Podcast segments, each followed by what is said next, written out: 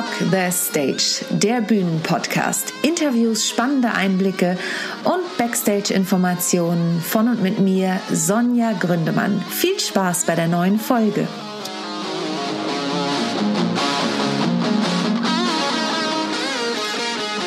Willkommen zu einer neuen Folge von Rock the Stage, der Bühnenpodcast. Ich freue mich, dass du heute wieder dabei bist und mir zuhörst.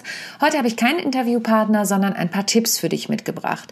Denn in der aktuellen Situation, in der wir uns befinden, die Corona-Krise, wahrscheinlich wird das das Unwort des Jahres 2020, sind wir Bühnenmenschen alle dabei, ich hoffe, alle sind dabei, sich auch in andere Richtungen umzugucken. Bei mir ist es aktuell das Tool Video und ähm, ich habe jetzt schon das ein oder andere Webinar dazu gegeben, wie man im Video wirken kann. Denn mein Thema ist ja Auftritt und Wirkung, wenn ich im Business unterwegs bin, ähm, wo ich mit Menschen zusammenarbeite. Und da habe ich gedacht, ich gebe euch heute in meinem Podcast einfach mal ein paar Tipps mit. Ich werde in weiteren Podcast-Folgen noch weitere Tipps mitgeben. Es wird heute eine kurze und knackige Folge und zwar zum Thema perfekt, unperfekt. Wie perfekt muss mein Video überhaupt sein? Wie du ja vielleicht weißt, ist mein Business-Motto perfekt muss nicht sein, echt ist schöner. Und ähm, ich möchte dir nur ganz kurz erzählen, woraus das entstanden ist. Ich habe früher immer gedacht, ich muss die perfekte Note singen, damit jeder denkt, boah, das war super. Und irgendwann habe ich festgestellt, darum geht's gar nicht. Es geht eigentlich darum, dass die Leute begeistert sind durch die Emotionen, die darüber kommt. Also wenn jemand zu mir kam und gesagt hat, boah Sonja, dein Lied hat mich echt berührt, dann habe ich oft gesagt, ja danke, aber an der Stelle war das C zu flat oder das und das und die Leute haben nur gesagt, äh, okay, tschüss. Darum geht's nämlich gar nicht. Es geht um die Emotionen. Es geht darum, die Menschen zu berühren. Und das ist nicht nur beim Singen so, das ist nicht nur auf der Präsenzbühne so, sondern das ist auch auf der virtuellen Bühne so. Und um dir aber ein bisschen den Stress zu nehmen bei den Videos, im Moment ist ja jeder im Homeoffice oder fast jeder, viele sind im Homeoffice unterwegs und ähm, sind auf einmal selber vor der Herausforderung, Vorträge, Präsentationen oder sonst was vor der Kamera zu halten. Und ähm, wie gesagt, heute möchte ich mich mit, kurz mit dem Thema und den paar Tipps dazu befassen. Perfekt, unperfekt, wie perfekt muss mein Video sein? Als erstes mal, das Video muss nicht perfekt sein. Wir sind in einer perfekten Zeit, um unperfekte Videos zu machen. Das heißt natürlich nicht, dass du, wie es oft äh, ist, ein Bücherregal im Hintergrund haben sollst. Ich habe hier einen spacigen Hintergrund, wenn du bei YouTube das Ganze gerade ansiehst, gewählt. Das ist ein Hintergrund von dem Videoanbieter Zoom.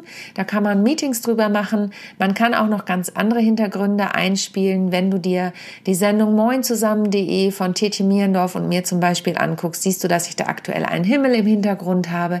Ich entscheide eigentlich immer, ähm, heute beim Webinar hatte ich gar keinen Hintergrund eingeblendet. Ich entscheide eigentlich immer, ähm, was ist der Anlass, worüber spreche ich und für die nächsten Folgen von Rock the Stage, dem Bühnenpodcast, werde ich sicher für die Aufnahmen bei YouTube mir noch einen Hintergrund basteln, der zu Rock the Stage passt. Aber auch meine Zeit ist gerade ein kostbares Gut und deswegen habe ich das diesmal offen gesagt einfach noch nicht geschafft. Finde ich aber auch überhaupt nicht schlimm.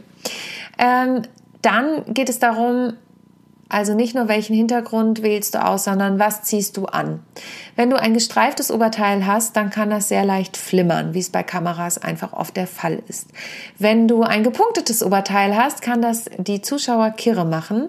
Und wenn du ein Oberteil anhast, was gänzlich mit deinem Hintergrund verschwimmt, dann kann das auch etwas unvorteilhaft sein. Also überleg dir durchaus, was du anziehst und überleg dir auch, ob du dich nicht ein bisschen abpuderst. Auch Männer können etwas Puder vertragen, damit sie nicht so glänzen in der Kamera.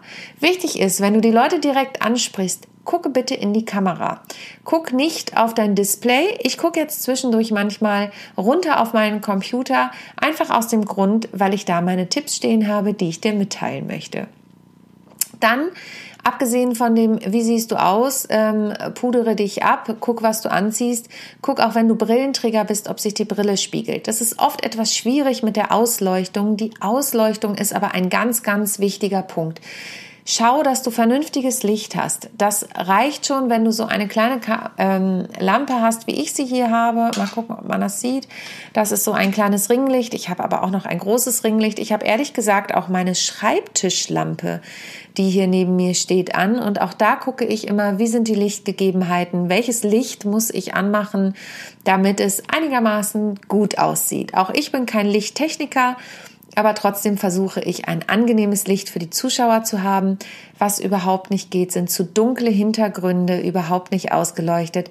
Dann wird es für mich persönlich irgendwann anstrengend zuzuschauen.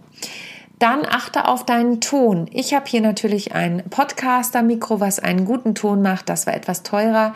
Es gibt aber auch schon kleine Ansteckmikros, die, wenn du übers Handy was aufnimmst oder wenn dein Computer einen Klinkenausgang hat, Mini-Klinkenausgang, schon ausreichen, um den Ton wesentlich besser zu machen, als wenn du einfach nur so irgendwo reinsprichst oder auch noch rauschend unterwegs bist. Im Zweifel nimm einfach dein Headset vom Handy. Die meisten Handys haben mittlerweile auch ein gutes Headset, das man verwenden kann. Dann Schreibe dir ein Drehbuch. Wenn du ein, natürlich nicht, wenn du in einem Meeting bist, aber wenn du zum Beispiel ein Webinar planst oder einen kurzen Lifehack, schreibe dir ein Drehbuch. Bei mir sind es jetzt auch die Tipps, an denen ich mich langhangle, um dir was mitzugeben um ein, eine Art Konzept zu haben. Wenn ich Podcasts habe, dann habe ich meistens nur ein paar Tipps, die ich mir aufschreibe oder Ideen oder habe mich eben vorher darauf vorbereitet. Ich bin aber auch geübt im freien Reden ähm, und das ist natürlich auch nicht jeder. Und dann letzter Tipp für heute. Wie gesagt, ich werde noch weitere Tipps in der nächsten Zeit machen. Das ist ein kurzer Lifehack heute. Ähm, überlege dir Geschichten, die du erzählen kannst benutze Storytelling. Nutze Geschichten, anhand derer du ähm, plastisch machen kannst, was dein Thema ist. Mm, ich habe vorhin ja zum Beispiel schon erzählt, dass ich Webinare zu dem Thema halte. Ähm, wie man Videos macht, wie man besser wirken kann. Ich habe heute gerade ähm, Menschen darauf vorbereitet, die auf einmal ihre Vorträge nicht mehr in Kneipen halten, das ist nämlich so ein besonderes Format, sondern das plötzlich online halten müssen und denen natürlich das Publikum fehlt. Und da sind viele dieser Tipps drin vorgekommen. Die äh, Leute haben sich abgeholt gefühlt, haben sich mit einfachen Tipps schon bereichert gefühlt. Und das wünsche ich dir auch, dass du was daraus mitnehmen kannst. Ich freue mich, wenn du das nächste Mal wieder einschaltest, wenn es heißt Rock the Stage, der Bühnenpodcast. Hör dir gerne auch meine anderen Folgen an. Ich hatte die tolle Julia Miller-Lissner im Interview in der letzten Folge, die gerade mit Julias Zappelklatsch durch die Decke startet, für Kinder einen Online-Musikkurs anbietet und auch für Erwachsene gerade eine CD veröffentlicht hat. Und davor im Podcast hatte ich Tobi Korinth zum Interview da. Der ist Hauptdarsteller beim König der Löwen hier in Hamburg. Er spielt den Timon und auch das ist auf jeden Fall ein Interview, das sich lohnt. Und bald geht's weiter. Nächste Woche gibt's wieder was Neues. Also, bleib dran, bleib gesund und bis bald. Deine Sonja. Ciao, ciao.